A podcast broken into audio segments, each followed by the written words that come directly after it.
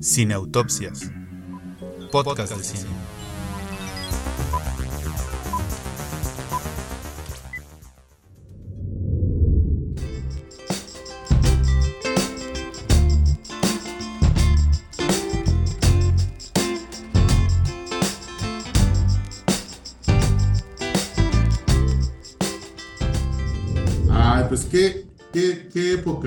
Romántica es febrero, la verdad que sí.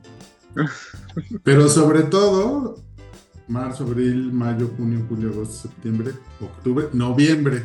En noviembre se ven los resultados del amor que se da en febrero. ¿No? si usted es nacido en noviembre, haga cuentas. científicamente comprobado que hay más alumbramientos en noviembre en cualquier otro mes del año. Porque nueve meses atrás sus progenitores seguro estuvieron en alguna cita romántica del 14 de febrero e hicieron cosas indecibles para este podcast. Cuéntanos, Carla Calderón, ¿tú en qué mes naciste? No, yo nací en julio, entonces no hubo Ah. posibilidad de nada. Mi hermana nació en diciembre, entonces quizás por ahí, Ah. en marzo, no sé. Fue año bisiesto. cuando Sí, o algo pasó, pero quién sabe. Entonces, sí, no, yo no soy fruto de, de febrero. Bueno, muy bien. Bueno, pues muchas gracias de todos modos por estar aquí en este episodio 102 de Cineautopsias Podcast de Cine, dedicado al amor en este febrero del 2024. Tú, Alejandra Cortés, ¿en qué mes naciste? Yo nací en septiembre, entonces pues no, Mm, pues tampoco. No había dinero seguramente, entonces pues ya. Pues sí, No hubo, no hubo cita romántica en febrero. nada de citas románticas en febrero. Ale Vega, ¿cómo estás? Cuéntanos, ¿qué mes naciste? Ah, yo diciembre y finales, entonces Mm, de- ya me alejé de todo ese chisme. Creo, por los que estamos pegados a diciembre, que pudo haber sido la euforia de la primavera, tal vez. Ahí Puede estamos ser. al revés. Pues, el carnaval de primavera en Así lo Veracruz, por ejemplo. De Mazatlán, no sé. Obviamente, el, el calor de las fiestas. Así es. Bueno, pues muy bien, Ale Vega. ¿Y tú, Leonardo Sánchez, cómo estás? Cuéntanos, ¿en qué mes naciste? Me asusté un poco con eso del Mazatlán porque es un conocido hotel dentro de la Oh, no. donde se hacen cosas muy, muy, muy escabrosas. Entonces, Verde. saludos a aquellos que conocen el Mazatlán. ¿Y dónde está el Mazatlán si no es pregunta No indiscreta? Yo solo ah, sé que existe. Ah, existe. ok. Tú, te han contado. Mejor conocido como el Maza. El Maza. El Maza era un jugador del América que también estuvo en Chivas y le decían el Maza, entonces ahora me tergiversaste toda la idea. Ya sea, es como sexo gay, América, tiene, tiene, tiene un Obvio, es parte. basi. Todo, todo es disfrute en esta vida. Yo soy de diciembre, principios. Supongo que puede ser, pero no, quisiera pensar que no. Bueno, bueno. El caso es que el amor está en el aire y nosotros lo atrapamos en cinco películas acerca de el amor que vamos a compartir con ustedes en este episodio número 102 de Cineautopsias Podcast de Cine. Bueno, y vamos a comenzar con una película mexicana de 1956 dirigida por Rogelio A. González y que se llama El Inocente. El Inocente nos cuenta la historia, déjenme ver si sí estoy grabando, si estoy grabando, si no, entonces todo esto fue inútil, no, ¿no es cierto? Si estaba grabando, nos- bueno, nos cuenta una historia. ¿Cuál historia? Bueno, pues la película comienza en Nochevieja, cuando, después de pelearse con su novio, la rica y caprichosa Mané este, interpretada por Silvia Pinal, sale furiosa rumbo a Cuernavaca para encontrarse con sus padres. Sin embargo, en la carretera el auto se le descompone y recibe la ayuda del joven mecánico Cuthberto Gaudázar alias Cruzi, interpretado por Pedro Infante, y a partir de ese momento vivirán una noche de copas, una noche loca que los llevará a un desenlace inesperado. Bueno, pues de eso se trata un poco el, el Inocente, que es una de las, de las varias películas que Pedro Infante realizó de comedia y que realizara también con Rogelio González, como por ejemplo Escuela de Vagabundos o Escuela de Rateros. Y que eh, pues también muestra el, el, amplio espectro de actuación que tenían tanto eh, Pedro Infante como Silvia Pinal, a quien por supuesto voy a aprovechar y desear que ya se muera, por favor, pero no es el tema. No es el tema. ¿Tienes que explicar lo que acabas de decir, Alberto? No te escuchamos. puedes ponerlo ahí a medias. No te escuchamos, Carla Calderón. Que estamos, perdón, tenía el mío, Dios mío. Este, mm, ya se me olvidó. Ah, sí, estamos hablando del amor y la amistad y tú estás hablando de que ya se muera. ¿Qué pasó ahí, Alberto? Pues sí, oye, es que Silvia Pinal es un ícono del cine nacional y ya ahora la gente nada más la reconoce por Mujer Casos de la Vida Real. Es, al menos a mí me parece muy triste. Bueno, que, sí. Que por eso la, la conozcan. Ya se hubiera muerto hace muchos años. O sea, si es triste, no sé si padecerle la muerte. Pues sí, porque si ya se hubiera muerto, la recordarían por papeles muy importantes que hizo en el cine mexicano. Pero bueno, eh, no sé si quieren que diga ya qué quiero decir del inocente o ustedes primero. ¿Yo? Porque les vale. No, tú primero. Ni la vieron, ni. No, ni yo sí la vi. no, yo sí la vi. Bueno, a ver. eh, pues hay varias cosas que platicar acerca del inocente. Quizá lo que más quiero destacar es eh, mm, poner un, un un rápido un contexto. Eh, productor y guionista Luis Alcoriza y director y también guionista Rogelio A. González, que son una mancuerna, pero en particular Luis Alcoriza, que realizaron varias películas eh, criticando la, la idiosincrasia de lo mexicano. Luis Alcoriza es español y supo captar muy bien esas eh, paradojas de la identidad mexicana. Eh, Rogelio González viene del, del norte ¿no? y también tienen sus personajes ese, ah, esa candidez, esa inocencia, ese ser muy directos al decir las cosas que nosotros asociamos con, con la gente que, que viene del norte. Entonces esas dos visiones externas acerca de lo mexicano y en particular de la Ciudad de México les permitieron tanto a Alcoriza como a Rogelio González crear películas en las cuales se burlaban, satirizaban, criticaban varios aspectos de la sociedad mexicana. En El Inocente me parece que es una muy buena, es un muy buen comentario irónico acerca de la mojigatería y de la concepción de la sexualidad de la sociedad mexicana, quisiera yo decir de mediados de los años 50, pero seguramente todavía de nuestros años. A partir de una palabra que ni siquiera pueden mencionar, que es que pues cogieron Silvia Pinal y Pedro Infante, eh, y se desata una serie de malos entendidos y de situaciones graciosas y de situaciones, este, bueno, pues que, llevan a los personajes al al límite, ¿no? O sea, todo pareciera ser que bastara con que dijeran lo que pasó para que el problema se solucionara, ¿no? Que Pedro Infante dijera, no, pues yo, pues no, a mí ni me gusta esta señora, y la señora hubiera dicho que yo a este ni lo conozco, ¿no?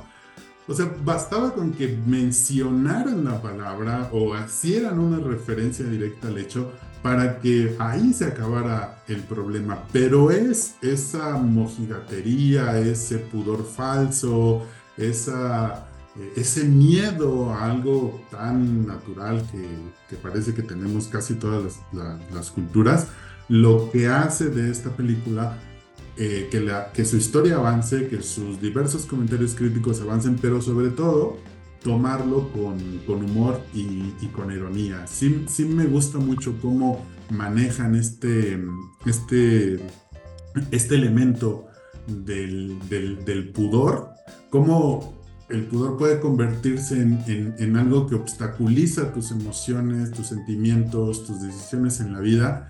Y en lugar, bueno, pues de hacer una, de una película, de una mujer mancillada en su honor y de un hombre que toma ventaja, porque pues es un- poco la, la temática común, ¿no? Que vemos en, en otras películas, de- desde Santa, por ejemplo, al menos en el cine mexicano. Eh, Rogelio González y Luis Alcoriza deciden hacer esta comedia romántica. Entonces, en ese sentido, ustedes podrán más o menos adivinar el, el desenlace y juegan mucho con esta idea del pudor, de la mojigatería, de- del sexo velado, y a partir de ahí se desarrolla la historia, ¿no? Entonces a mí, a mí me gusta mucho por, por eso, porque es, es, es una película que está centrada en el silencio, en aquello de lo que no podemos decir públicamente porque lo consideramos sucio, lo consideramos bajo, lo consideramos vil, y, y eso como afortunada o desafortunadamente pues va a configurar las relaciones amorosas. Pero tú que sí la viste, Ale Vega, cuéntanos, ¿a ti qué te parece? Tú que no niegas ver No, yo todo nada. tipo. Es más. las porquerías que hace Henry Cavill. Sí, qué horror. Este, debo, primero que nada tengo que agradecerle a los cuatro jóvenes que están aquí conmigo porque pusieron películas que yo no había visto. No había visto ninguna. Voy a empezar por esta. Y esta, debo decir, spoiler alert, y salvo la que traje yo, esta fue la que más me gustó. De verdad disfruté muchísimo. Las actuaciones, son tremendamente cómicos eh, Pedro Infante y Silvia Pinal todo el tiempo cuando específicamente cuando ella ya está muy tomada, es divertidísima, la risa de ella y las cosas que hacía me provocaba a mí una risa obviamente igual a la de ella. Es- fue una película muy divertida, se veía como bien dice Alberto para dónde va el asunto, a final de cuentas estamos hablando de comedias románticas, pero mientras eso sucede, todo el tiempo estamos viendo, sí, situaciones demasiado cómicas y creo, afortunadamente, no tan turbias como eran muchas películas de su época, ¿no? Porque pudo haber sido de una visión muchísimo más machista y esta está un poco más suave, incluso en los momentos más tensos. Y eso me gustó mucho y lo agradecí mucho, me pareció mucho más inteligente que otras que se van por lo burdo. Y destacaría las actuaciones de ellos y de Sara García, que me pareció también extremadamente divertida con el leitmotiv que sigue presentando de tú no opinas nada. Me da una risa tremenda el asunto. Entonces, y, y cuando este el otro leitmotiv que era, está dificilísimo, ¿no? Que se, que se cambia de Silvia Pinal a Pedro Infante en su momento. Yo me divertí mucho, de verdad. Yo no soy muy fan de ciertas películas de la época porque pues, por ser hijas de, la, de propia eh, historia que vivieron, de pronto son medio densas, por eso, que porque hoy le- que las vemos con otros ojos se vuelven complicadas, pero esta no. La pasé muy bien, es breve, va lo que va, y mientras va lo que va, y que uno se lo puede imaginar, te diviertes muchísimo. Entonces, nada más que decir que me gustaron estas, estos gags, me gustaron las actuaciones muchísimo y me reí bastante. Este, Carla, ¿qué tal? ¿Sí lo pudiste ver? Sí, y no sé, a mí no, no es mi tipo de cine, me como que yo no me reí con los chistes, este, como que este chiste reiterativo eh, era como, ah, ok, sí, es un chiste y luego volvía de nuevo. Eh, no soy fan, o sea, de verdad me cuesta un poco de trabajo, o sea, les, les doy muy sincera, no, me cuesta mucho trabajo este cine. Ay, ya se abrió la puerta, perdón. Em, como que no conecto, ¿no? O sea, cuando están borrachos y, y empieza a hacer este, o sea, como eh, esta farsa, ¿no? Que, que llega a ser muy, muy, muy fársica la película, eh, y empiezan a cantar canciones infantiles. Ay, no sé, es como, no sé, no es mi tipo de cine. Eh, me, me gusta la lectura que le da Alberto, o sea, esa yo no se la había dado, o sea, no le había dado esa profundidad eh, de esta cuestión de que, que tiene razón, ¿no? Que era de, que todo ese, ese gran alboroto que, que se genera es simplemente por no hablar las cosas, ¿no? Eh, y sí entiendo la parte de la crítica social, ¿no? De decir cómo en esa época pues no, no se hablaban de estas cosas y, y, era como la, señorita fue mancillada y se tiene que casar y, y- es como man- mantener las apariencias, ¿no? Que es de la buena sociedad, ¿no? De esa época. Pero Eh, y, y por eso me parece eh, interesante, pero como que yo no logré conectar. Eh, eh, tampoco soy fan de, de Pedro Infante, entonces tampoco es como que me, me lleguen es- este, como sus personajes. Aunque, por ejemplo, cuando canta esta canción, eh, al final como... eh, esa canción me gusta mucho, este, entonces cuando la canta dije, ay, que mira, no sabía que la cantaba en esta película. Y el nombre, el nombre es una cosa Ah. tremenda, que no se me va a olvidar nunca, que el, el personaje de esa película es Cuthberto Gaudaza, y el nombre me parece una cosa tremenda. Pero, híjole, no sé, no, no es, no fue de, de mis películas, em, o sea, como no conecté con la película, no, no es mi tipo de cine, entonces, este, pues eso, ¿no? Pero eh, ahora que ya, eh, como lo, lo dije, ¿no? El- la, la cuestión que dice Alberto tiene razón, eh, evidentemente es una farsa, es una sátira sobre estas situaciones. Y pues ya también leí que es el mismo director que hizo este, el esqueleto de la señora Moral, que yo la amé, o sea, amé el esqueleto de la señora Morales.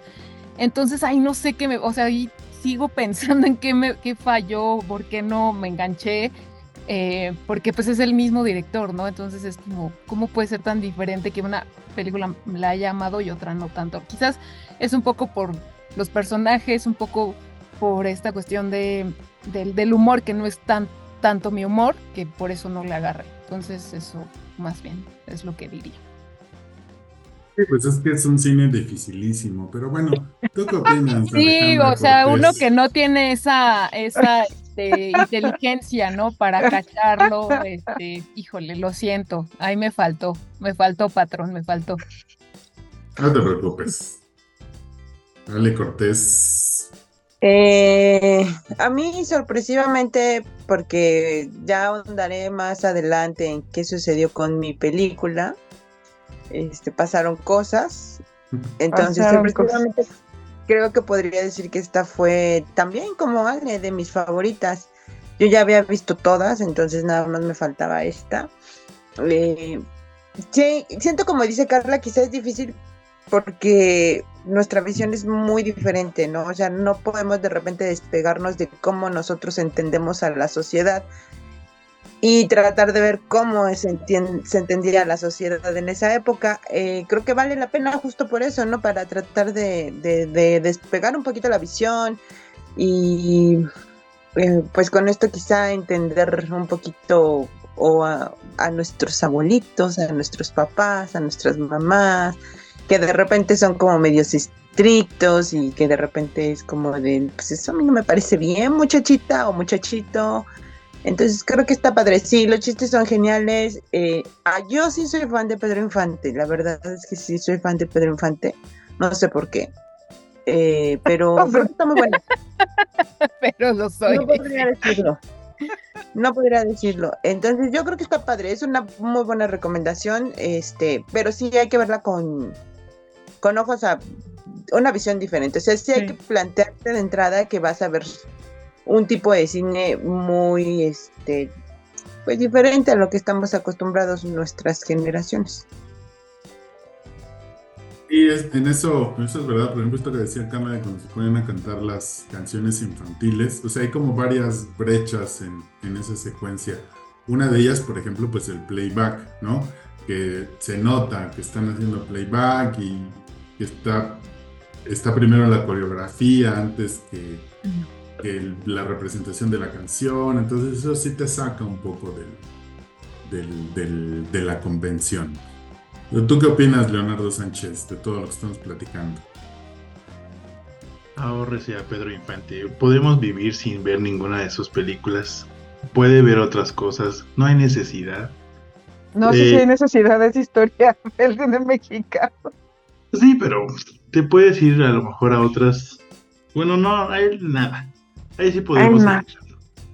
Pero Vámonos. lo creo que sí podíamos rescatar es justo lo que es la premisa que estaba hablando Alberto de, o sea, cómo se hablaba de eh, justo, ¿no? El, el acto copulativo en el México del siglo XX y cómo ese acto copulativo ha evolucionado en el propio cine mexicano, ¿no? O sea, que, que cómo se veía que un hombre y una mujer estuvieran en la misma habitación en los años, en el cine, ¿no? Desde la apreciación del cine en los años 90.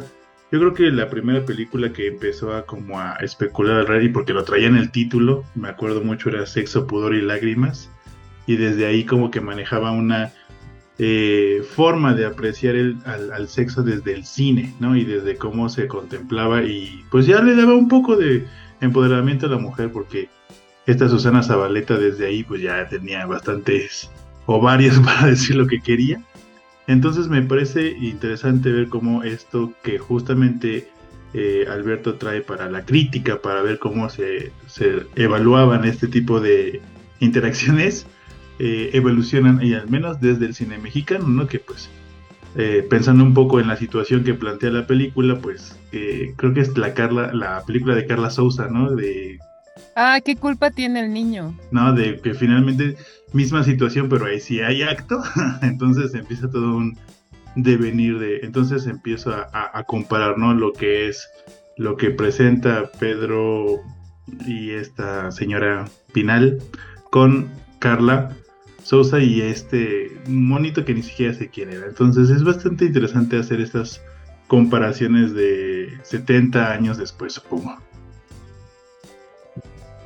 Y de, de Rogelio González decir que una de las eh, consecuencias y que de alguna manera quizá uno podría pensar que, que está pasando ahora con, con el mundo del streaming es que estos 20 años que el cine mexicano tiene mucho éxito, que son los 40 y los 50, es, por supuesto, ese éxito se ve reflejado en el dinero.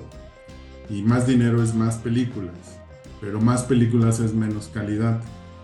Entonces, una de las consecuencias de todo esto es que directores como Rogelio A. González tienen muchos proyectos en mano porque hay dinero para hacerlos. Entonces esos proyectos, todos esos proyectos son muy desiguales. Entonces, en, en, en, este caso, como en el de él y en el, en el del mismo Luis Alcoriza, pues la verdad es que sí es necesario que alguien te vaya guiando en, esta, en ese mar de filmografía que tiene, ¿no? O el mismo Fernando de Fuentes, que es uno de los de los pioneros, del el primer gran éxito del cine mexicano, que es allá en el Rancho Grande, lo hace Fernando de Fuentes en el 34, y, pero su carrera va hasta el sesenta y tantos, entonces navegar entre todo eso, pues es bastante difícil y sí te cuesta trabajo encontrar una película de esta época que te atrape más allá de si te gusta Pedro Infante o Jorge Negrete o María Félix, ¿no? Entonces ahí le jugó un poquito en contra también a estos directores que tenían un talento diferente o que querían contar historias diferentes, de pronto se vieron atrapados en una industria que les pedía hacer películas como ¿Qué culpa tiene el niño? ¿no?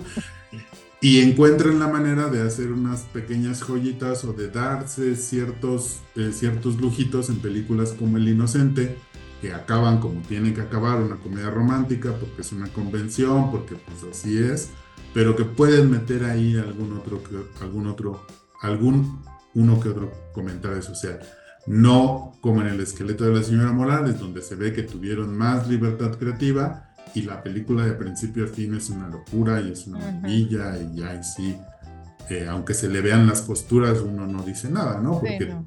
Te, te, atrapa desde, desde, el principio. Aquí sí hay dos o tres cositas que sí te sacan de la narración y hay que pues un poco hacer una, una lectura más allá de la misma película para verle estas, estos valores. Pero bueno, si usted no ha visto El Inocente, pues está muy fácil de ver en, en, YouTube. en YouTube. Y ahí pueden echarse El Inocente con Pedro Infante y llámase por favor Silvia Pinal. ojalá, ojalá la edición le vi pena eso, por favor. Lázaro, por favor. El Adela Micha de Cineautopsia. Ah, sí. es cierto. Bueno, y una película que no sé si tuvo que haber nacido. no, no tuvo que haber nacido. La verdad es que se pudieron haber ahorrado esa historia. Eh, pero a mí sí me gusta y, y, les voy a contar porque, eh, bueno, va- vamos a hablar. Le robé la palabra a Alberto. Perdón. No, no, adelante, es tu Este, película. Este, tu, ay, tu película fea. Eh, no, es, es mi. La becaria con todo de nuevo. Es que, es que hoy tuve un día en el que me estuvieron molestando bastante en el trabajo, entonces traigo, traigo ahí algunas cosillas atoradas, ¿no? Agárrate que ahí te Este- voy, Alberto. No es cierto, no es cierto. No, em, bueno, a diferencia de toda, toda esta discusión y, y de este de- del cine mexicano y del inocente y este trasfondo este, que ya platicaba Alberto, me- la película que yo elegí es una chick flick de receta, es una película que se llama Mientras dormías, que es del 95, que es eh, protagonizada por Sandra Bullock y Bill Pullman. Y es la historia de Lucy, que es una taquillera del metro de Chicago, que eh, pues es prácticamente sola. Su, su mamá murió cuando ella era niña y eh, pues su papá murió también cuando ella estaba en la universidad. Y a partir de eso, eh, como su papá tiene una, una enfermedad, supongo cáncer, eh, pues su, se acabó su dinero y ella tuvo que abandonar la universidad para empezar a trabajar. Entonces, digamos que es la, es la, es soltera, vive con su gato, es, un- es el cliché, ¿no? Es un cliché de la mujer soltera en, en Chicago, eh, en sus 30s, 20s, 30s, y eh, pues su única distracción es ver pasar diario a su crush, ¿no? Este, que es, es un abogado y se llama Peter Gallagher. Entonces, un buen día en Navidad, porque, porque pues todo pasa en Navidad, ¿no? Lo sabemos, el amor se encuentra en Navidad eh, no el 14 de febrero, sino en Navidad. Eh, hay un accidente, él cae a las vías del tren y ella le salva la vida. Pero ese, digamos que ese accidente eh, lo deja él sin memoria y pues ella va con él al hospital y todo, entonces por una serie de, este, de confusiones creen que ella es su prometida, ¿no? Entonces empieza ella pues a fingir, ¿no? Que es la prometida eh, y la familia de él, este, bueno, cuando llega la familia de él, pues le dicen que ella es la prometida y pues ahí empiezan una serie de cosas que, este, que hacen que, eh, pues ella se meta en la dinámica de la familia y, eh, bueno, uno del el padrino es quien se da cuenta de que pues ella está mintiendo, ¿no? Y bueno, total que el punto llega hasta que casi se van a casar, este, ya este, con, con Peter y luego ya pasan otras cosas que no les voy a contar, pero bueno, seguramente ya esta película ya tiene sus años, entonces, eh, y como buena comedia romántica, pues va a acabar en final feliz. A mí lo que, lo que me gusta de esta película son dos cosas. Por un lado, es el personaje de Lucy, me parece, eh, nunca tiene que cambiar, o sea, ella es ella así, ¿no? Ella es, ella es ella así, y a diferencia de otras comedias románticas en las que la rara o este se cambia y se vuelve bonita y así el, chavo se enamora de ella. Ella no, ella es así y, y le vale madres y así cuenta este cómo es. Y por el otro, que no solo es que sea una historia de, amor entre una mujer y un, hombre, sino que ella encuentra una familia, ¿no? Es, está sola eh, y, por eso es que tampoco les, les, quiere decir la verdad, ¿no? Porque más allá de que pueda casarse o no, lo que, lo que más allá pues le, le encont encontró un, un, lugar en el que la aprecian, ¿no? Por ser la, la prometida, eh, eh, pero eh, pasa de, vivir sola este, con su gato a pues ya a pasar la Navidad con ellos, ¿no? Entonces, por eso me gusta, es una película que realmente tampoco es que le puedas pedir eh, un trasfondo, ni la vas a analizar, ni nada, o sea, realmente es lo que es y no pretende ser otra cosa. Eh, entonces yo la paso muy bien. Es estas películas que digo, ay, es para sentirme bien cuando después de ver cosas muy densas. Entonces, sí, realmente por eso la elegí, es, es mi como película feliz eh, y que me gustaría ir a Chicago alguna vez por, por esa película, básicamente. este, y, y, te vas a subir al metro. Hasta y subirme atrás. al metro, al subirme al ah, aquí estaba Lucy. Pero sí, realmente no es la, la gran maravilla, no tiene trasfondo social de ningún tipo. Me gusta por estos dos motivos eh, y, y, ya. O sea, tampoco es pedirle peras al olmo o peras algo que no es. yo, a diferencia de que Alberto sí quiere justificar las películas románticas, no necesita ninguna justificación, señoras y señores. No, una película puede ser y ya. Eh, la otra vez estábamos teniendo una discusión de la pobre Alejandra Márquez, bla, bla, sobre su trabajo más reciente y decíamos, no, pero no podemos decir que ella y así. Y ahora venimos a exigirle peras a los a los olmos sobre películas románticas. No, pues las películas románticas y hacer una película romántica bien hecha, muy pocas ahora. Entonces, me van a disculpar los señores Ruices y las señoras Vegas que se dan muy así de, ay, es que esta película no merece mi tiempo. Pero Bill Pullman y Sandra Bullock merecen todo mi tiempo y yo mandé traer esta película cuando aún no había Amazon. No había Amazon, tuvo que pasar a aduana, se quedó como 10 días allá, tuve que hablar y decir, sí, yo la pedí y la pedí en inglés porque así me gusta. Y sí, esa película vale mucho la pena. Fin del comunicado. Alejandra Cortés, ¿tú qué opinas de Mientras dormías? Este, eh, está bien padre esto. O sea, yo tengo aquí, yo, la verdad, discúlpenme, pero hoy no es mi mejor momento. Yo tengo a mi mano izquierda, a mi mano izquierda a Carlita, a la derecha a Leo, defendiendo a muerte, a mientras dormías y en el centro.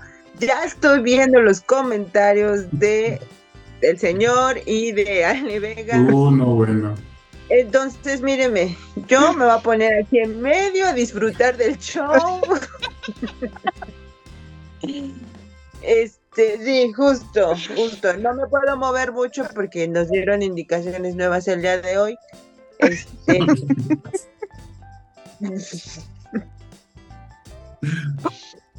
Pero eh, siento que me inclino más, este, de si tengo que elegir entre los rudos y los técnicos, pues sí me voy con los técnicos. Definitivamente yo estoy, soy un poquito team eh, Carlita y team Leo, porque pues sí, quizá lo acepto. Ya lo insisto, espérense que vayamos a hablar de mi película.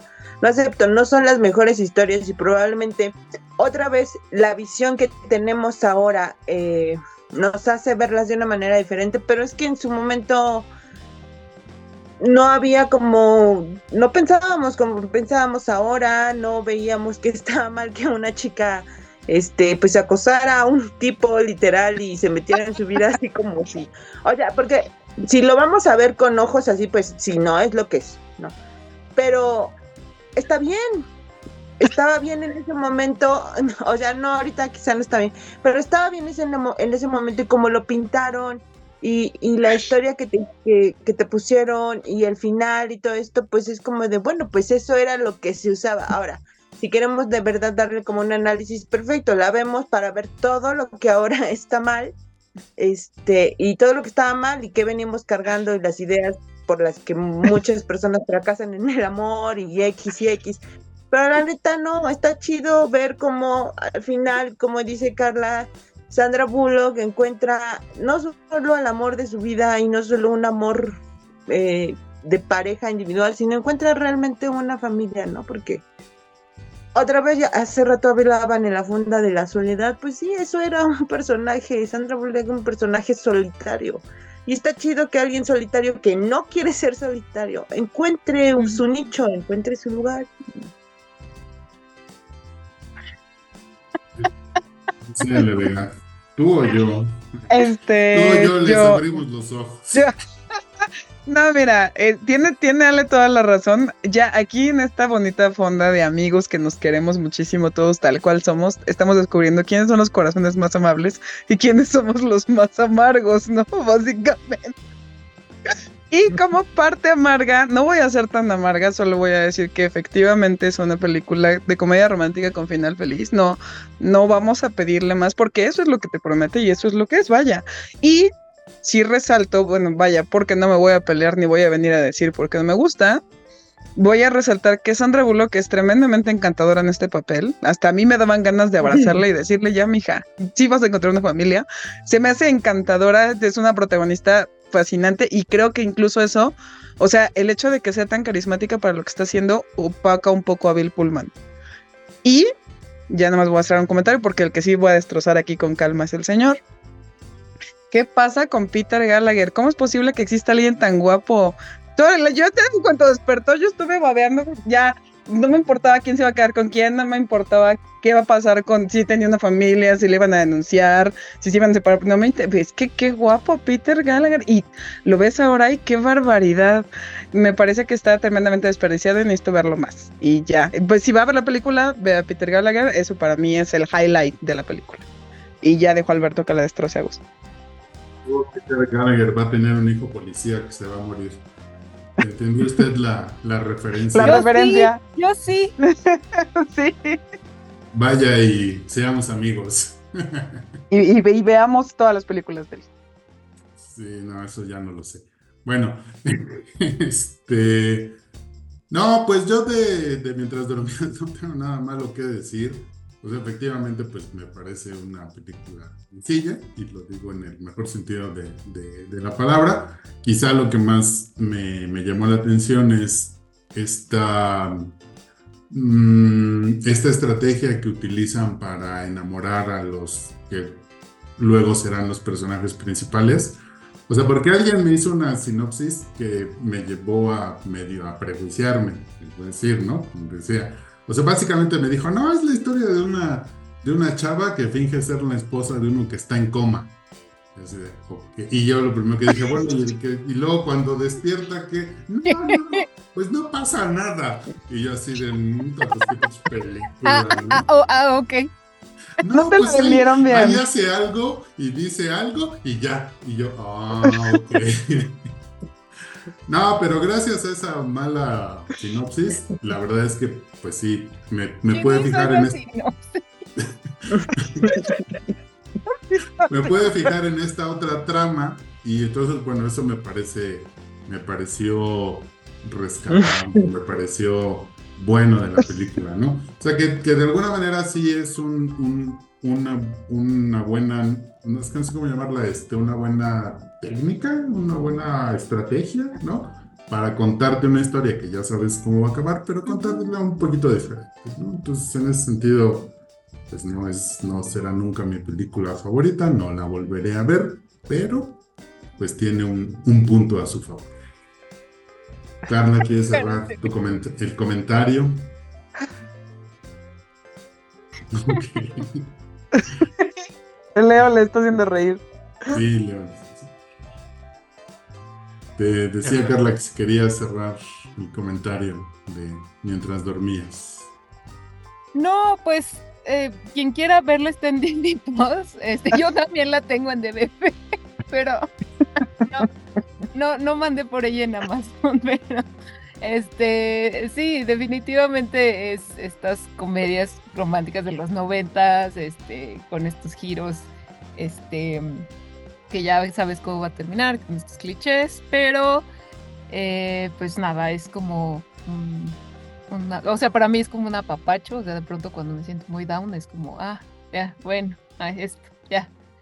Y pues sí, igual si, si no, no quiere verla, no la vea, no pasa nada, pero este, la verdad es que el Sandra Bullock es, es el, el personaje que es Sandra Bullock es, es, es muy, muy lindo, es muy, muy cálido, entonces creo que también eso, eso puede Muy ayudar. entrañable. Bueno, pues muy bien, pues ahí está Mientras dormías, que también la pueden ver en Cuevana como yo, y a velocidad por dos. Bueno, vamos con nuestra siguiente película, Alejandra Cortés, te toca reseñar y comentar un lugar llamado La Tóxica. Ah, caray. Ya, ya desde ahí empezamos mal, pero está bien. Entonces, ya habíamos hablado de esto, pero en fin. Eh, un lugar llamado Notting Hill. Este, pues es como un cuento de hadas, ¿saben? Es como un cuento de hadas, este, pero con aquí no es princesa, es este, es un bueno, sí, son princesa y príncipe, pero quien está esperando eh, la llegada y quien está ansioso y quien anhela a que venga esta princesa es eh, William, William Tucker. Eh, este, él se, por azares del destino, de una manera muy random. La verdad es que quizás suele suceder o no, no sé. Voy a poner una librería, igual algún día entraron Rogers, Francisco Familiar y pues ya, ¿no? Eh, por azares del destino entra a su librería en, en, esta callecita llamada Notting Hill, em, una actriz súper famosa de Hollywood llamada Anne Scott, que es interpretada por Julia Roberts. Eh, William Tucker está interpretado por eh, mi precioso, chulo, hermoso Hugh Grant. Lo amo, lo adoro en todas sus versiones, de chico, grande, mediano. Ese señor. Un palumpa. Eh, de un palumpa, por supuesto.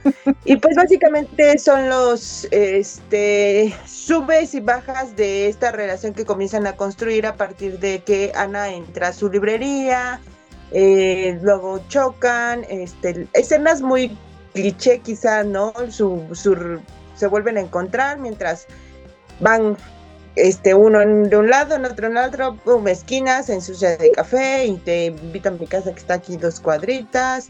Y sus encuentros son como muy, muy random, muy furtivos. Y pues son los subes y bajas de cómo va creciendo esta relación. Eh, a mí la verdad es que me gusta muchísimo ya Alberto la destrozó, ya Alberto me hizo que la viera con otros ojos, ya, pero sigue gustándome, ¿no? Porque esta escena donde están en la conferencia de prensa, ya lo había dicho y lo he dicho muchísimas veces, es como mis escenas favoritas del cine, ¿no? Está Ana Scott en, sentada al frente y William atrás, entre los reporteros públicos, y, y se miran se cruzan sus miradas en medio de una multitud. Algo así como dice Frances Ha, ¿no? O sea, estás en medio de un cuarto lleno de gente y de repente te topas con la mirada de X persona y lo ves a los ojos y te ve a los ojos y sabes que es esa persona. No es necesario decir nada. Así de ese nivel de, de velocidad y esa, esa, no sé, quizá por eso tengo muchos problemas. Pero Pero sí, esa escena es como, siempre lo he dicho, es como mi representación del amor, ¿no? Estás en medio de la nada, digo más bien, estás en medio rodeado de gente y nada más te ves y no hace falta nada más que verte con ojos de que amas a esa persona y esa persona te ama a ti y basta, punto. Ya que Lana Scott fue una gacha, yo no lo había visto, que lo trató bien mal, que tóxica, que jugó con sus sentimientos una veces y ahí está el William. Pues sí, no, pues ya. ¿Qué le vamos a hacer? ¿Y qué le vamos a hacer? Pero otra vez, señores, eran los 90. Estaba relativamente bien visto este tipo de relaciones donde uno, además en Scott era famosa, o sea, también no te vas a encontrar de la noche a la mañana y el famoso va a dejar su vida famosa. Vamos con calma, ¿no? Vamos con calma. Eh, pero bueno, voy a dejar que los demás hagan sus comentarios, que Alberto diga todo, lo que tiene que decir malo y, si no me ven en el próximo podcast o no me ven ya en contenidos en YouTube, ya ustedes sabrán por qué. Leonardo Sánchez, cuéntanos de un lugar llamado La Tóxica. No, no, además, creo que es refrescante ver que por una vez en una película romántica es ella quien realmente toma el control de la relación y no los benditos hombres. Usted sabrá por qué entonces el señor Alberto Ruiz pasará este 14 de febrero con su osito de felpa. Entonces, eh, un, lugar llamado Notting Hill es. A mí me encanta mucho la comedia británica. La amo con locura porque son de las pocas que tienen estos humores súper ácidos, súper sarcásticos.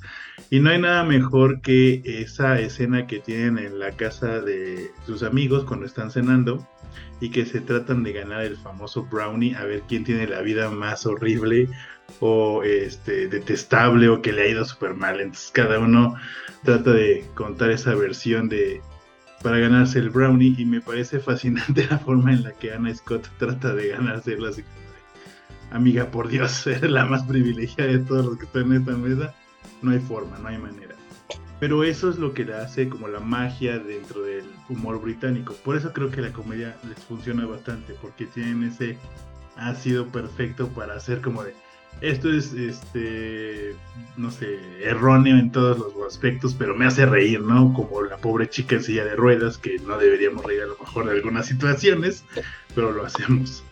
O este la hermana de Hugh Grant que pues al parecer tiene yo diría que bastantes problemas cognitivos pero ahí este lo dejan entrever que es bastante inocente no entonces eh, y también debo rescatar que le, gustaba Jane Austen a nuestro queridísimo Hugh Grant y por eso Anna Scott cambia eh, el rumbo de las películas que realiza. Entonces yo estaba muy, muy, muy, muy emocionado con esta, eh, esta propuesta. Eh, además me recuerda un poco la, o sea, no, no, no está muy alejado de la, de la realidad. Jessica Alba se casó creo que con su guardaespaldas y es más o menos una historia similar de, de cómo es que una mujer con éxito puede quedarse con un plebeyo cualquiera. Ese es mi comentario. Bien, Vega. Híjole. es que mira, Ale, yo te quiero mucho y tú lo sabes, te adoro con locura. y ya hice que Leonardo escupiera lo que estaba tomando. Es que no puedo. O sea, aquí sí, todavía con la anterior que platicamos pude, pero acá ya no puedo. Si es, deja tú lo inverosímil que dice Leonardo que Jessica Alba y su guardaespaldas es un ejemplo que iba, no es inverosímil, pero sigue siendo una de una ñoñería que yo ya no veía a dónde más íbamos a sacar más ñoñería. O se cuenta que era como el sombrero de un mago y estos españoles que no dejan de salir, te decía yo, pero ya, ¿no? O sea, ya entendimos. Y más y más ñoñería y más y más. Y la relación de la morra con de de ruedas con el cuate este y la que tenía un mal novio porque el novio tenía que hacerle el comentario de su cuerpo y no, no todo estaba no, no fui nada fan. Entiendo que tiene un impacto cultural porque me acuerdo perfecto como, como de, este, de esta frase de una chica enfrente de un chico pidiéndole que la ame, una cosa así. O sea, sé que tiene un impacto cultural grande. Frente a un chico pidiéndole que la ame que de que hasta yo me acuerdo de este tipo de referencias, ¿no? No la había visto, nunca me había llamado la atención. Me agrada mucho lo que hacen Julia Roberts y Hugh Grant, o están hechos para el papel, son tremendamente encantadores también, como lo platicábamos con Sandra Bullock, sí están muy bien ellos, pero entre lo inverosímil y la ñoñería de que, otra cosa más cursi va a salir del sombrero del mago, yo ya no pude, como ya desde la mitad de la película y luego la rueda de prensa y luego cómo termina, no hombre, no la miel se me escurría aquí en la cara y yo no sabía de dónde había salido, era de la pantalla. Si hay sí, creo que ya no podría decir algo mejor que, que los protagonistas lo hacen muy bien. Los momentos cómicos con la hermana, que es Emma Chambers, y Ray Ifans, que claramente es eh, la parte muy cómica, que es el roomie de, Hugh Grant. Eso está bien, y ya. Le, cedo la palabra a Alberto para que se, se embargue conmigo o quizá rescate algo, no lo sé. No, Carla Calderón primero. Bueno. Traigo un PowerPoint, dice. Traigo un PowerPoint para decirle. No. A ver, creo que eh, me. No, o sea, perdón, nunca he sido fan de, Hugh Grant. O sea, como que. Ah, no sé, eh, siento que, que ahí algo. algo es el Pedro Infante inglés. Algo no me falta. Ah, quizás. Quizás por eso. No, perdón, no, no, no, no, es que ese comentario súper fuera de lugar, súper fuera de contexto. Bueno, no. por lo menos Pedro Infante canta bien. No, no, pero perdón. no sé si Hugh Grant cante, ¿verdad? Pedro Infante quiso a lo mejor algún día ser Hugh Grant. No, mm. no más. Pues ni existía, pero bueno. El caso es que, eh, o sea, como que me, me, el personaje de Julia Roberts me o sea, ahora que, Leonardo, bueno, que Leonardo dijo esto, bueno, pues ya por, fin una mujer, o sea, bueno, en, esta historia, ¿no? Es, quien, digamos, está, es la evasiva, ¿no? Es la que no sabe qué pedo. De pronto a mí sí, me, llegó a cansar cuando la vi. Em, ya, la verdad es que la he visto un par de veces. Em, y no, no es como sí, sí siento que, hay, hay, cosas demasiado cursis, y, o sea, yo defendiendo mientras duermes, pero bueno, el caso es que... este, o sea, por ejemplo, me gusta esta cuestión que tienen con, con Chagall, ¿no? Y los cuadros y esta como relación, y creo que eso, eso me gustó.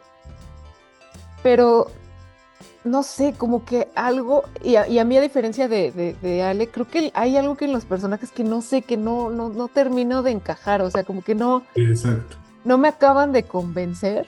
Entonces, em, e- es lo que, o sea, y me gusta esta, esta, esta frase célebre de, de la película. eh, o sea, esa escena me gusta mucho, pero de ahí en fuera, como que no tengo algo más eh, que, que- que diga, ay, esta historia está muy padre y, y- y- y me gusta mucho. O sea, no sé, igual tengo que volver a verla. em, pero sí siento que, que, no, no- el, para empezar el personaje de Julia Roberts me cae mal. Entonces, Leonardo, perdóname, no me odies. Este, Eso ya lo sabía desde que te obligué a, a ir a ver Mona Lisa Smile así de Leonardo, Ah. ¿por qué me traes a esto? sí. Entonces, ah, como que no, no, no, no, no, no acabo. Y, y el personaje de Hugh Grant también es como, ay, pues ya, haz algo, o, ya, Amigo, date cuenta. suéltalo, déjalo, haz algo, no sé. Te cuento. Sí, no sé.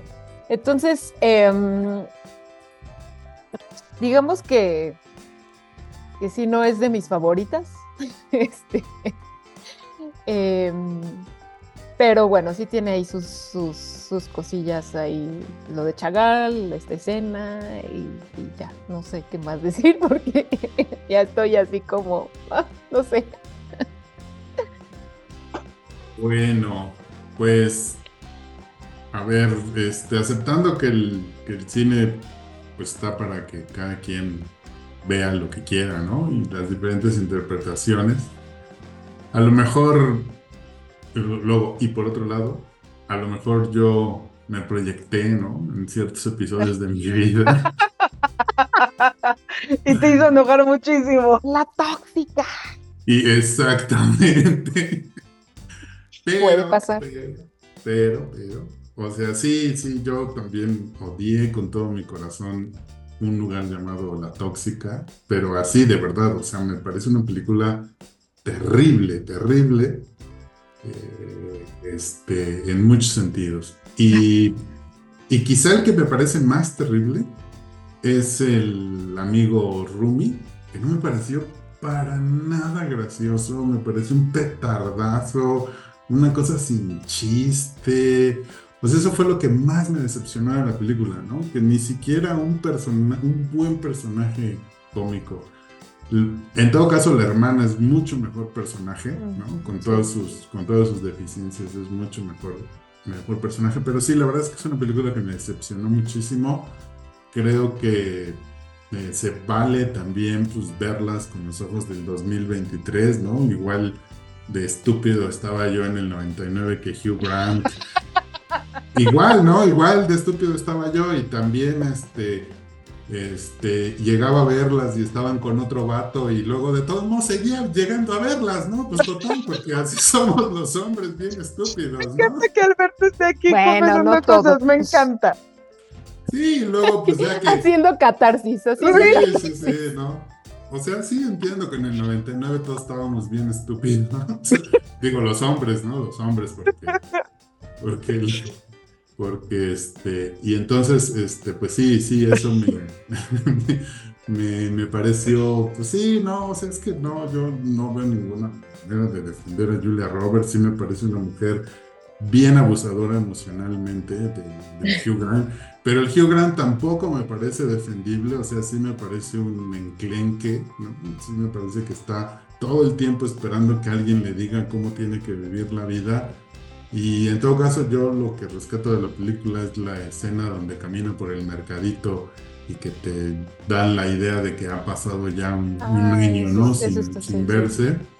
Esa es una muy buena escena, pero sí, o sea, ya para no clavarme en la textura, o sea, sí creo que también, pues es tanto si, si rescatas esta parte que dice Alejandro Cortés, como de este, de este momento en donde sabes que esa es la persona, independientemente de sus cosas buenas y sus cosas malas, pero también pues te permites ver como yo la vi como una película en donde hay este abuso emocional por parte de los dos personajes, o sea, creo que, que se vale y que le puedes sacar provecho a la, a la, película, ¿no? Pero sí, a mí la verdad sí fue una decepción, yo era la primera vez que la veía, no me esperaba una película eh, pues así como tan tan, tan sosa ¿no? en, en, muchos aspectos. Pero bueno, esa es mi opinión, Alejandra Cortés. Pero tú cierra y defiende por, por todo lo alto. A un no, pues ya, ya no no te voy a dije. decir nada.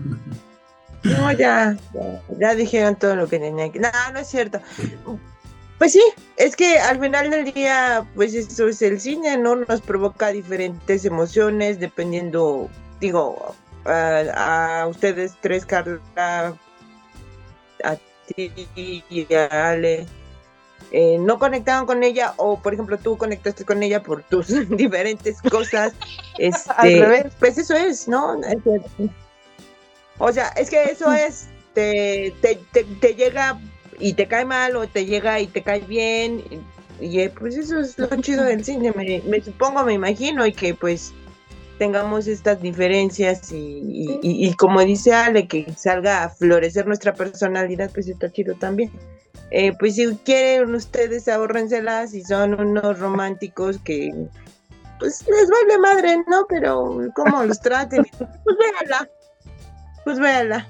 Recuérdale, solo soy una chica parada enfrente de un Ah, chico. Buena. Y en el que la La manipuladora. tiro mi micrófono. Y luego le lleva su cuadrito. Ay, te traje el cuadrito. Porque no hay nada más romántico que una cabra que toque el violín. Nada. Ah, yo pensé que un cuadro de Chagall. Dije, bueno, pon, pon tú que quizá. Pues ese cuadro de Chagala le venga. Ajá. Por eso, no, no, no. Pero dijiste, no hay más romántico que la cabra. La cabra pudo haber sido lo que sea. Un cuadro de Pues Chagall sí. vale lo que un cuadro de Chagall es. Es muy distinto. Exactamente. No, no, muy más. Bueno, muy bien.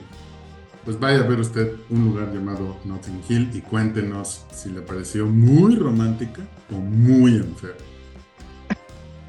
Y vámonos con nuestro siguiente contenido, que es nada más y nada menos el exótico Hotel Marigold. Cuéntanos, Leonardo Sánchez. O no, porque ya se fue. Ahí está. Eh, la verdad iba a traer si tuviera 30, pero tem- temí mucho que le pasara la película lo que le acaba de pasar a Le Cortés, entonces. Ay, Mejor- pero es una hermosura de película. Esa lo a imagínate traer. Es lo una chulada. visto, No. Sí, no, Alberto quizás se hubiera dije, molestado también. Alberto está cerca de los 60 años. Yo creo que la puede apreciar cuando llegue a esta edad y, y sepa que el amor aún vive, ¿no? Entonces dije, le voy a poner una película cercana a su edad. Eh, bueno, también la razón es que. Jodie Dench es un referente cinematográfico para mí siempre. Entonces, eh, ver que tra- trabajar en una comedia romántica también me emocionó mucho hace 10 años o un poquito más. Eh, y por eso también elegí esta película. Y de paso, por culpa de Ale Vega, porque ella me nos dijo en algún momento que las películas de las personas de la tercera edad también vale la pena verlas. Cuando nos trajo la paraguaya, muy este muy La bonita, de las muy interesante y dije, pues ese amor también vale la pena expresarse. ¿no? Esa película es muy buena. Sí. ¿Verdad? Entonces, para salir de los personajes de menos de 30 años que tienen finales felices y que todo sale bastante bien, pues me traje yo el exótico Hotel Marigold.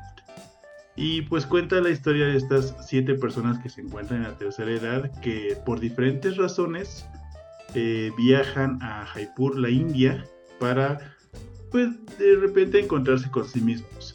Algunos están pasando un duelo, algunos tienen problemas con su actual pareja, algunos quieren encontrar pareja, otras eh, simplemente van porque necesitan una operación de cadera.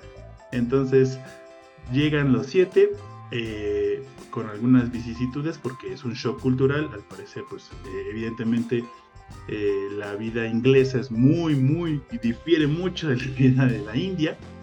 Además también la India y Bollywood, pues tenía que traerla, ¿no? Tenía que traer yo a la India. Obviamente, se esperaba de ti. este, pues es, es, es, es totalmente un shock cultural. Eh, pues llega, vemos cuando llegan y que pues el, el, el host, el, el, dueño del hotel es de Patel, que hace el personaje de Sonny Kapoor. Y bueno, él es una persona sumamente positiva y optimista sobre su hotel y en cada, eh, no sé, desencuentro o posibilidad de ver algo mejor, ¿no? Incluso el hotel pues está bastante eh, decadente, entonces todo está, eh, bueno, muy mal. Pero bueno, como es la única salida para estas personas, no tienen a dónde irse. Y en, dentro de la decadencia y las oportunidades de progresar, pues empiezan una nueva vida ahí.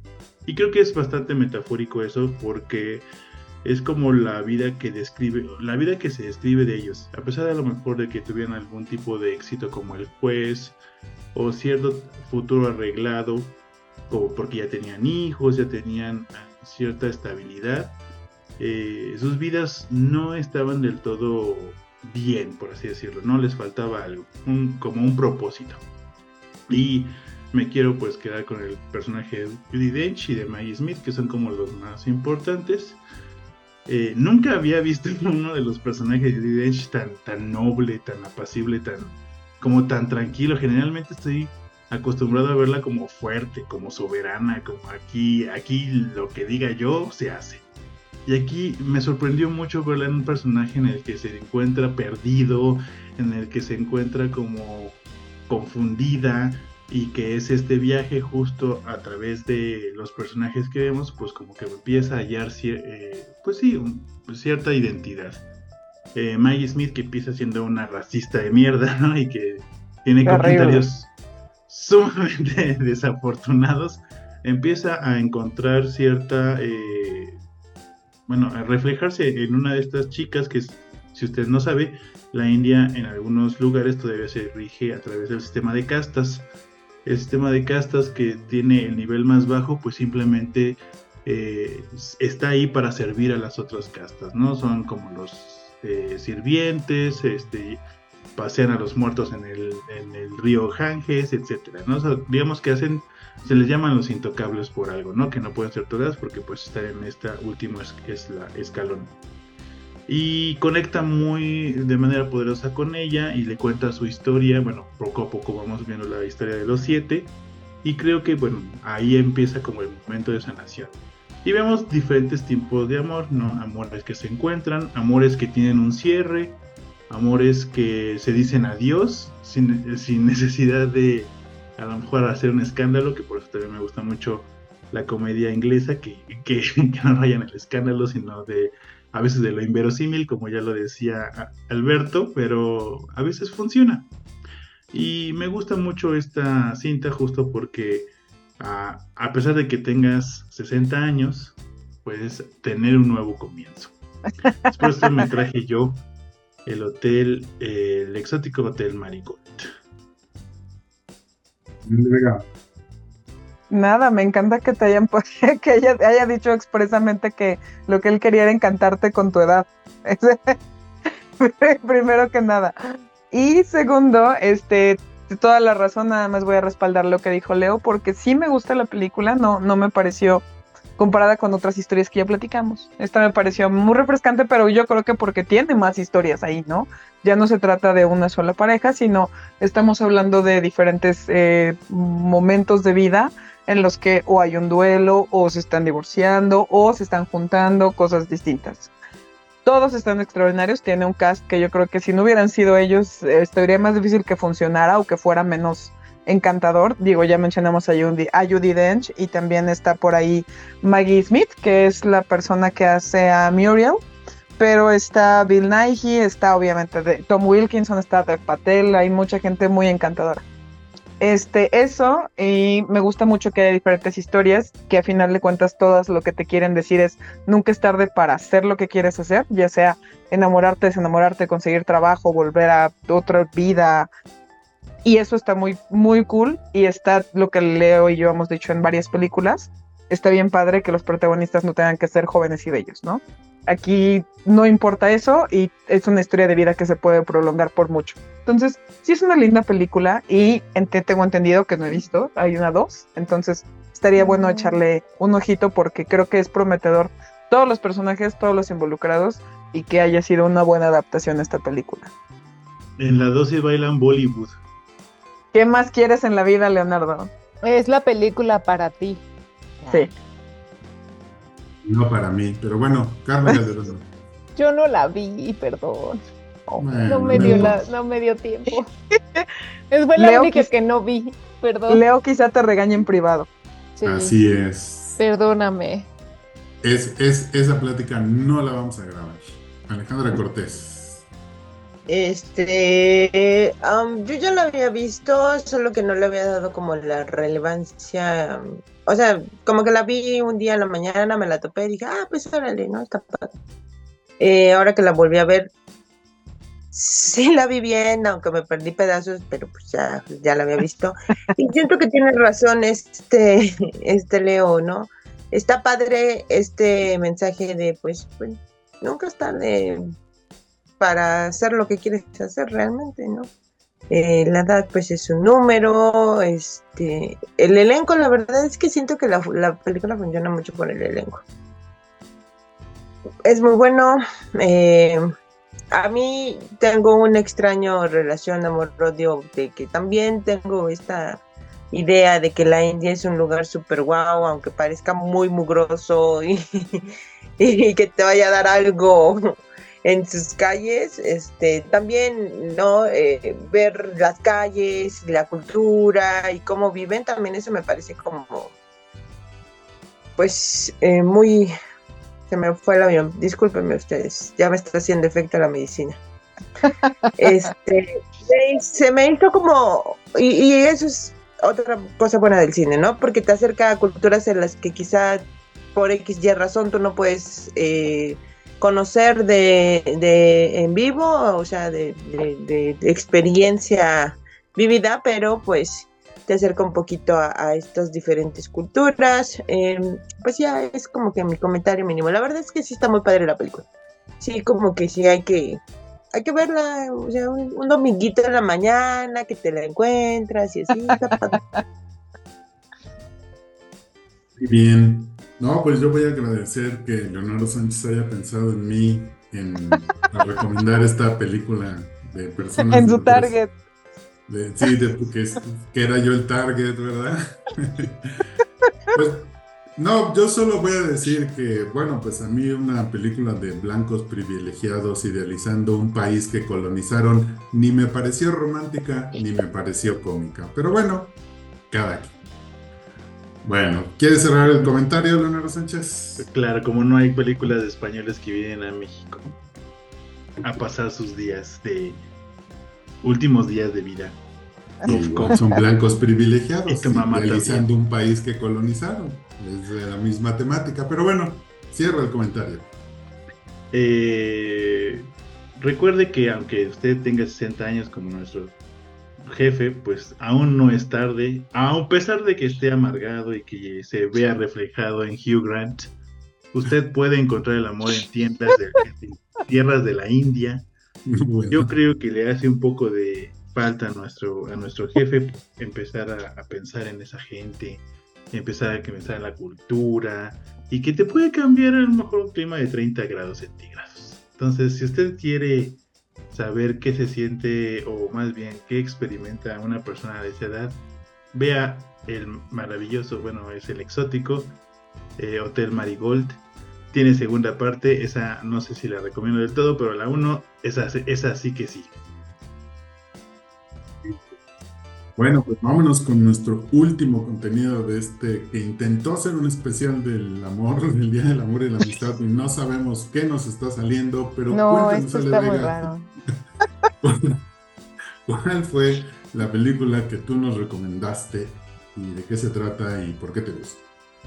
Este, sí, de aquí nada más era para descubrir quién tiene traumas, quién se quiere proyectar, Sí. quién es el más amargo, quién es el más amable, quién es el más romántico. Ahí se va Así designando. de- Yo les traje y me van a... Mándame. por favor, vaya usted y categorícenos en Instagram. Este, necesitamos una, una encuesta de, a ver, ¿quién cree usted que es? Sí. él? El más Más. romántico. Sí. ¿Quién cree que usted es la persona más amable? ¿Quién cree que usted que es Pitufo Gruñón? Ya, sí.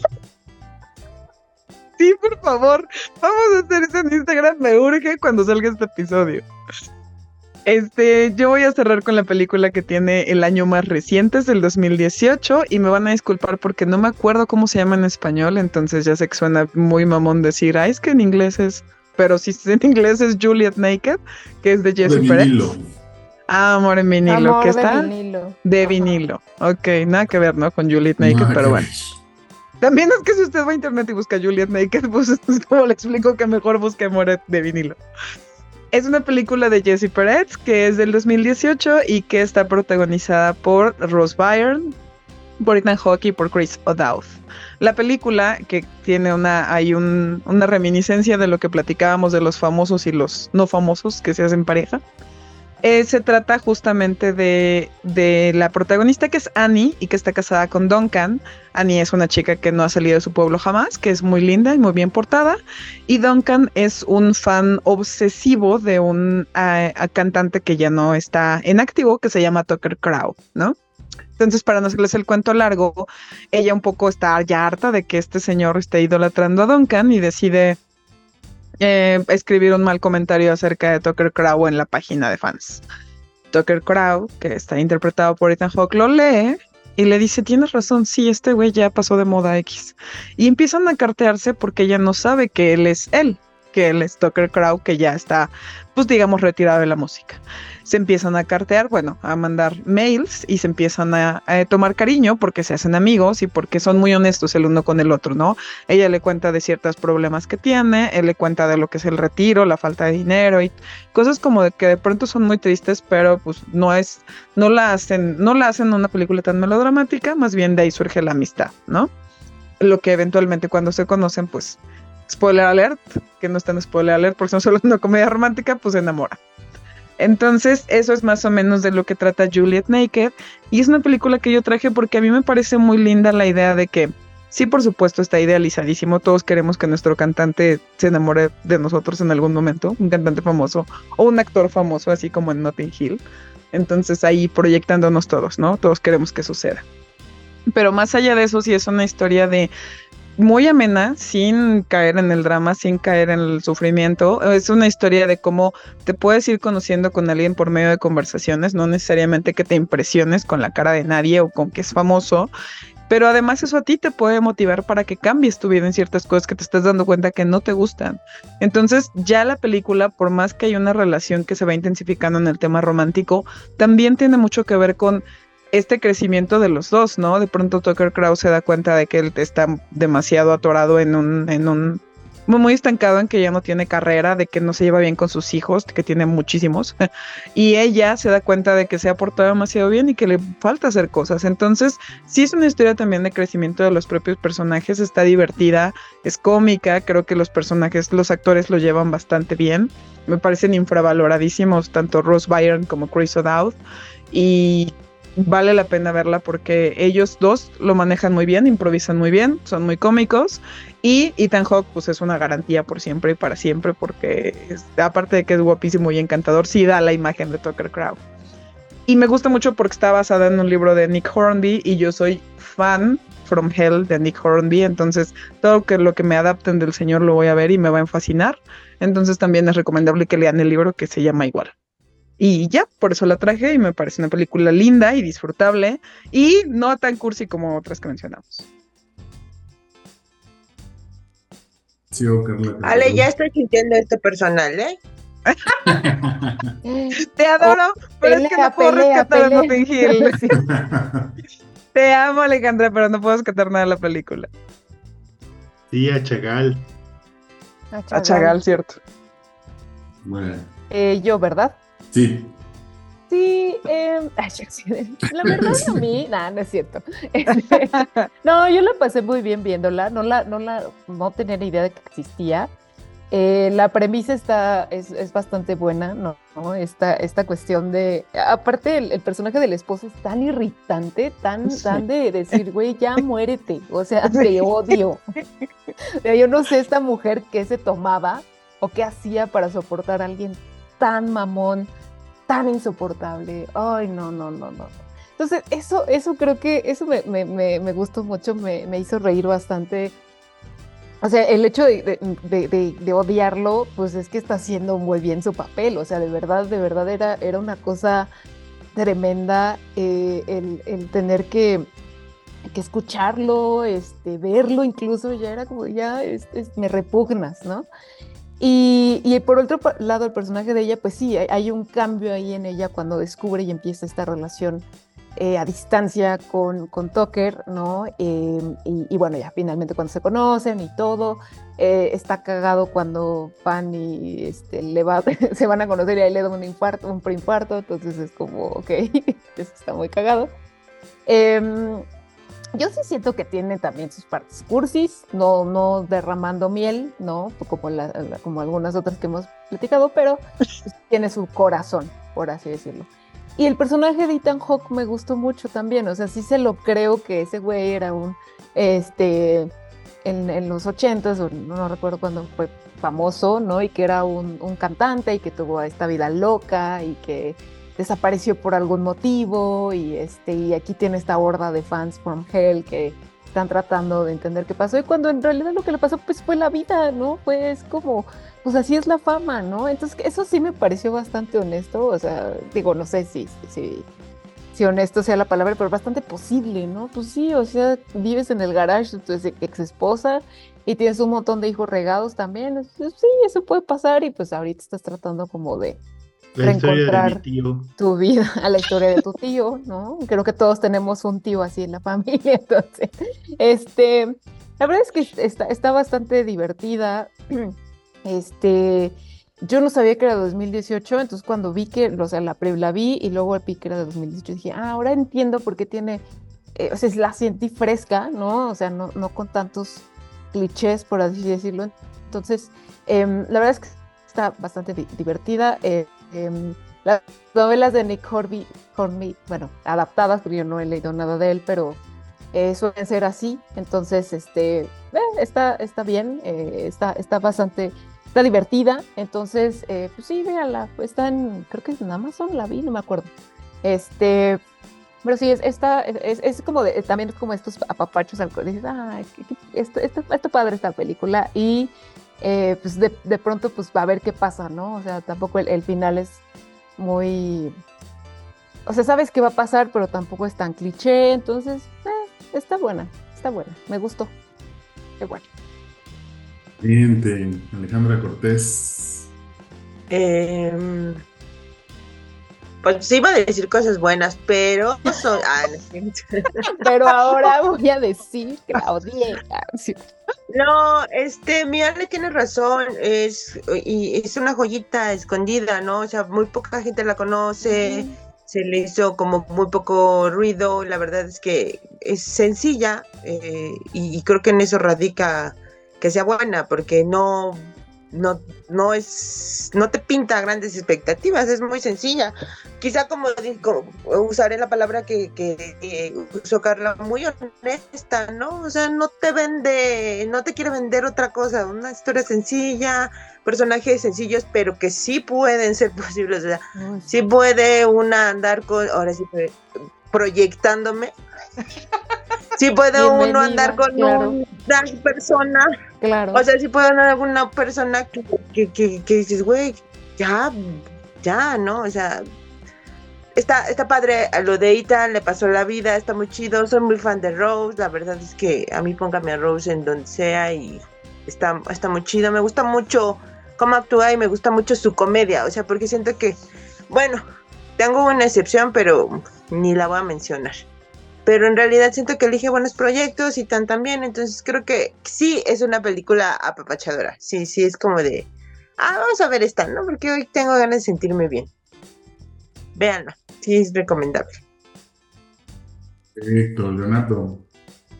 Yo no la vi, porque el jefe, no, el jefe me tiene a marchas forzadas con cada proyectito que se le saca de la manga, porque ustedes han de saber, pero también es mi jefe académicamente, entonces tengo dos trabajos.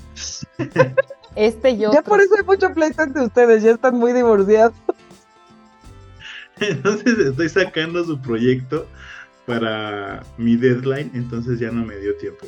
Este, pero bueno, yo atestiguo que la señorita Vega recomienda películas extrañas, raras, pero buenas. Gracias. Me quedo con lo extraño. Espero que así sea siempre. Bueno, este, pues yo creo que esta película es como la mezcla de la casa, ¿no? O el vino de la casa, o una cosa así. O sea, que es como el platillo que a nadie va a decepcionar. o sea, no, not too good, not too bad. De acuerdísimo.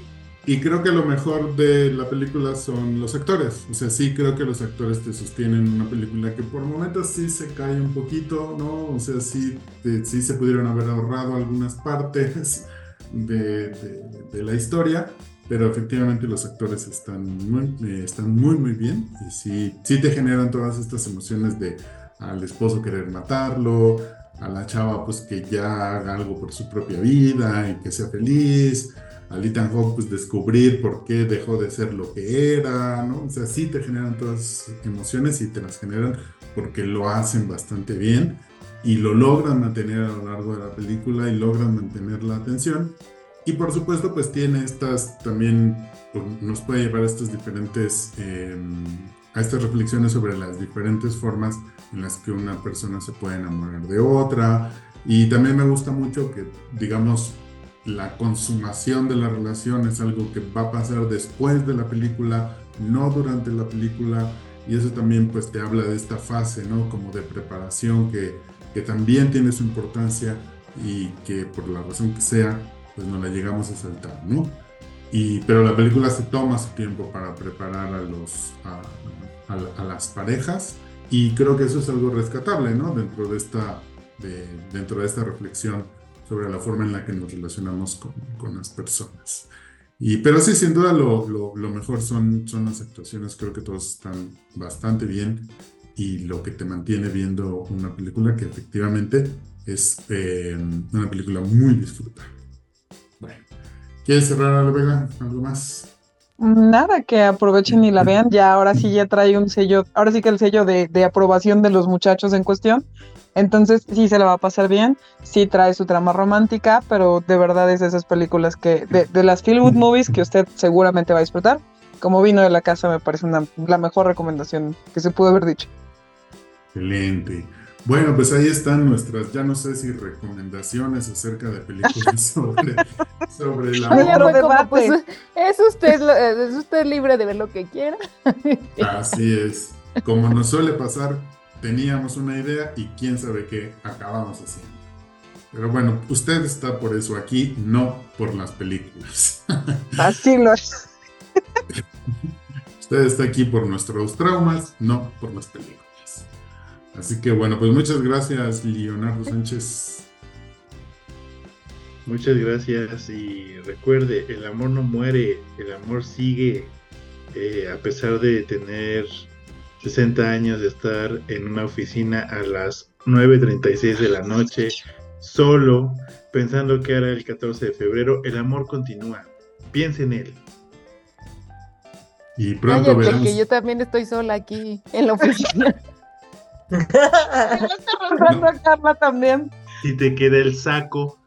No, pues, no se pierdan las futuras intervenciones de Leonardo Sánchez en, con Mariano Osorio. Muchas gracias, Ale Vega.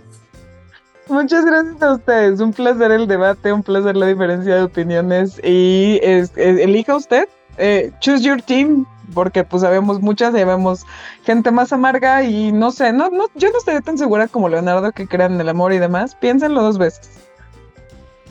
Piénsenlo dos veces. Muchas gracias, Alejandra Cortés. Usted déjese de ir como persona con eh, un, ex, un cuerpo diferente en tobogán.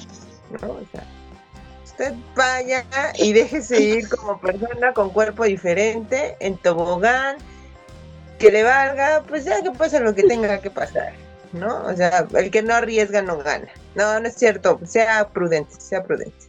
Este, vea películas y, coméntenos quién, quién, quién es Pitufo Gruñón, quién es Pitufo Se van a Eh, hacer esas encuestas en, en, en Instagram Necesitamos próximamente. un filtro de estos de Instagram, este, donde te, te, te pones así como en la cámara y aquí te, te va haciendo así como de, "Y eres pitufo gruñón, ¿no? Así, "Y eres este pitufina, pitufo goloso y así. Necesitamos uno de esos. Y Y ya, claramente, gracias a todos. Perdón, gracias a todos.